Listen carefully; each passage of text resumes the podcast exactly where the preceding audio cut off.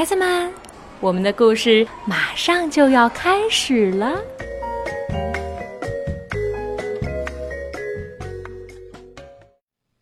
小朋友们好，我是木木爸爸，叶子叔叔。今天我们接着讲青蛙弗洛格的成长故事。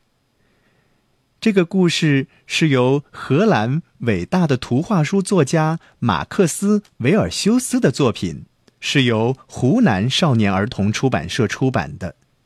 今天这一集叫做《找到一个好朋友》，学会珍惜友情。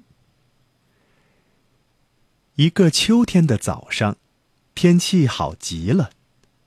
青蛙弗洛格在树林里散步。他看到树上的树叶，有的变成了金色，有的变成了橙色，还有的变成了棕色。这个世界真是太美了，弗洛格心里想着。在一片美丽的色彩中，他突然发现，好像有个什么东西躺在草丛里。弗洛格走到跟前一看，原来那里躺着一个小棕熊。他穿了件红毛衣，睁着一双又圆又亮的黑眼睛，脸颊上还挂着一滴眼泪。弗洛格小心翼翼的把它捡起来。哦，它真可爱。弗洛格想，我要把它带回家，让它跟我住在一起。然后，弗洛格把小熊紧紧的搂在怀里。带着他的这个小小的新朋友朝家里走去。路上，正巧遇上了小猪。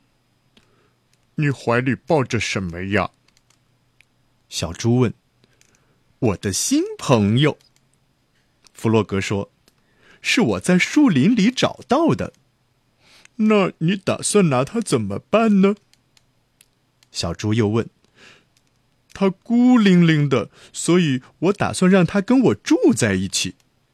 弗洛格说：“让我来瞧瞧。”野兔跑过来说：“野兔的耳朵最灵了。”什么呀？这只是个泰迪熊。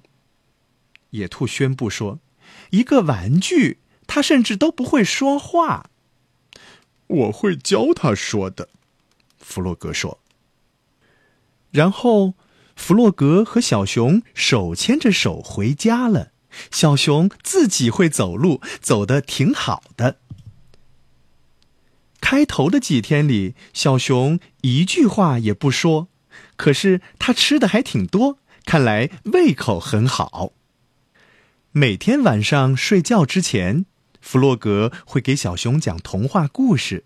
还教他学几个词语，像是苹果、玫瑰、月亮等等。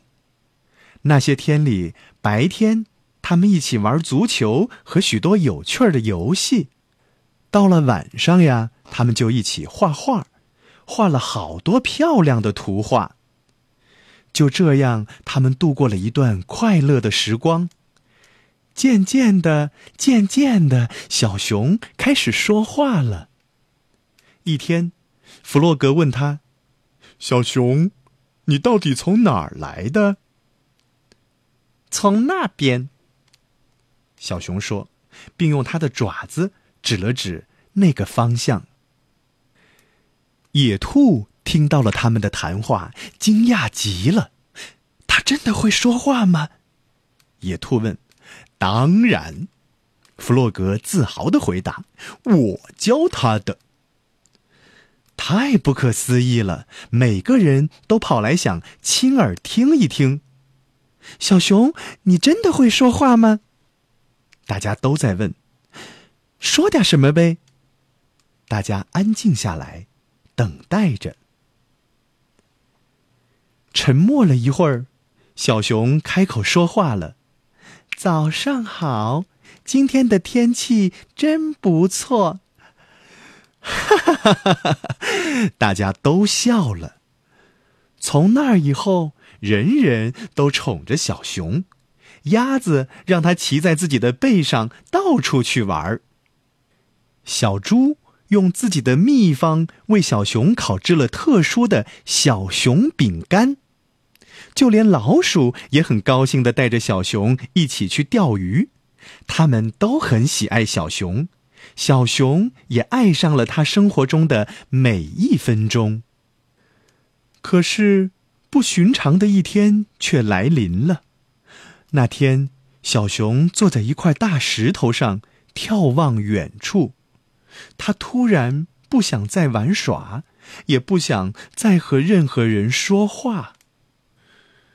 就这样，到了吃晚饭的时候，他也不想吃任何东西。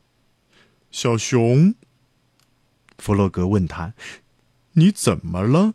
你不舒服吗？生病了吗？”“没有。”小熊轻轻的回答。“我也不知道自己怎么了。”第二天早上，小熊很早就起来了。你要去哪儿？弗洛格不安地问。“我要回去了。”小熊说，“回到我原来的地方，我属于那里。”其他动物也都跑来看发生了什么事儿。“你真的要走吗？”大家都很震惊。“去哪儿？你认识路吗？”“我会找到回去的路的。”小熊说。那么毫无疑问了，他真的要走了。大家都挺伤心的，他们为小熊准备了一个帆布背包，里面装满了食物和水，让它带在路上吃。然后小熊出发了，要回到他原来的地方。可是，弗洛格的心都碎了。那天夜里。还有第二天的夜里，他躺在床上，却伤心的翻来覆去的睡不着。小熊，我想你了。他忍不住流下了眼泪。到后来，他哭着哭着就睡着了。再后来，有一天早上，很早很早，好像有一个温暖又柔软的小东西爬到床上，挨着他躺下了。弗洛格睁开眼睛，小熊，他欢呼着：“是你回来了吗？真的是你吗？”“是的。”小熊说，“你是我最好的朋友，我属于这里，和你在一起。我知道，我再也不会离开了。”然后，弗洛格和小熊一起进入了甜蜜的梦乡。今天的故事就讲到这儿。